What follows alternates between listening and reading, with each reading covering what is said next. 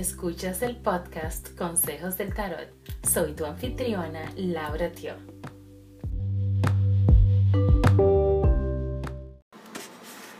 Hola Capricornio, gracias por acompañarme una vez más. Estas son tus recomendaciones para la semana del 26 de enero al 1 de febrero. Antes de comenzar, quiero que sepas que estoy ofreciendo unas clases de Reiki nivel 1 y nivel 2 en español en persona. Así que aquellas personas que viven en Montreal o en ciudades aledañas y están interesados en ser practicantes certificados de Reiki, pueden comunicarse conmigo lauratio.com o encontrarme en medios sociales lauratio20. Soy máster profesora de Reiki, miembro afiliado al Centro Internacional de, de Entrenamiento de Reiki, por lo que utilizo sus manuales. Ese manual en español es realmente maravilloso. Eh, bueno, todos los manuales son eh, muy, muy buenos. Ojalá yo haber aprendido Reiki con un manual como ese hace unos años, pero sin embargo te lo ofrezco a ti. Em, son casi 200 páginas de información maravillosa sobre esta bella modalidad energética. Al aprender conmigo no solamente vas a tener un gran soporte, sino que también vas a tener más vivencias y una forma más personal en cuanto a, la experiencia del Reiki. Al aprender nivel 1 y nivel 2 consecutivamente también te permite tener eh, una, un conocimiento y una mm, experimentación realmente más profunda de lo que es el Reiki, de cómo utilizarlo en tu vida diaria. Y te permite también dirigir eh, una sanación de una forma más eh, focalizada.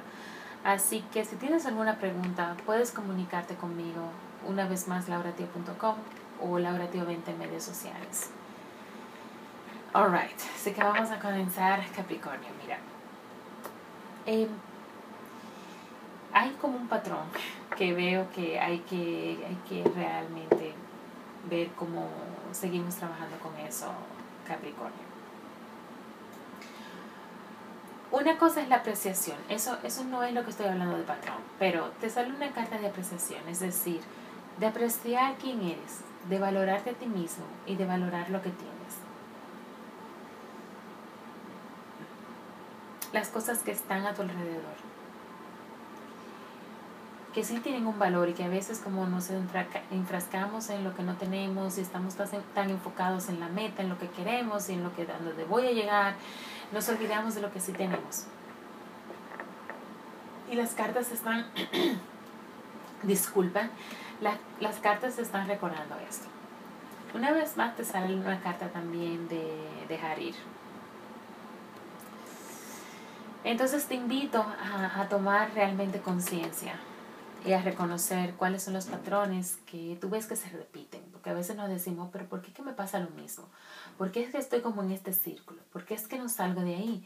Entonces hay algo que debemos reconocer y un comportamiento, una creencia que nos está limitando, que debemos reconocer para poder cambiar. Entonces, esta carta muestra realmente hay algo del que tienes que dejar salir. Puede ser un hábito, puede ser una persona, una situación tóxica, pero hay algo que tú tienes que decir, uff, ya, es suficiente, me voy. Porque esto va a ser la clave de ese nuevo comienzo financiero. Y te sale una carta precisamente de eso, de un comienzo financiero, de una nueva oportunidad em, que te va a traer em, valores a tu vida. Y estás listo, realmente estás listo, Capricornio, para, para tener ese, ese éxito eh, o ese mayor éxito que estás buscando y que quieres tener en tu vida, porque tú tienes el control de tus finanzas, de tus acciones y de lo que quieres lograr. Entonces te invito a que revises eso.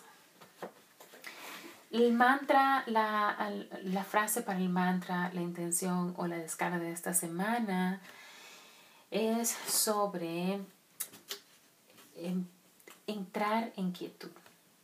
¿Okay? Entonces dice lo siguiente. Mi poder nace en la majestad del silencio. Una frase muy bella. Así que repite esta frase durante tu meditación. Em, toma conciencia en tus intenciones del día, inclúyelo y descárgalo.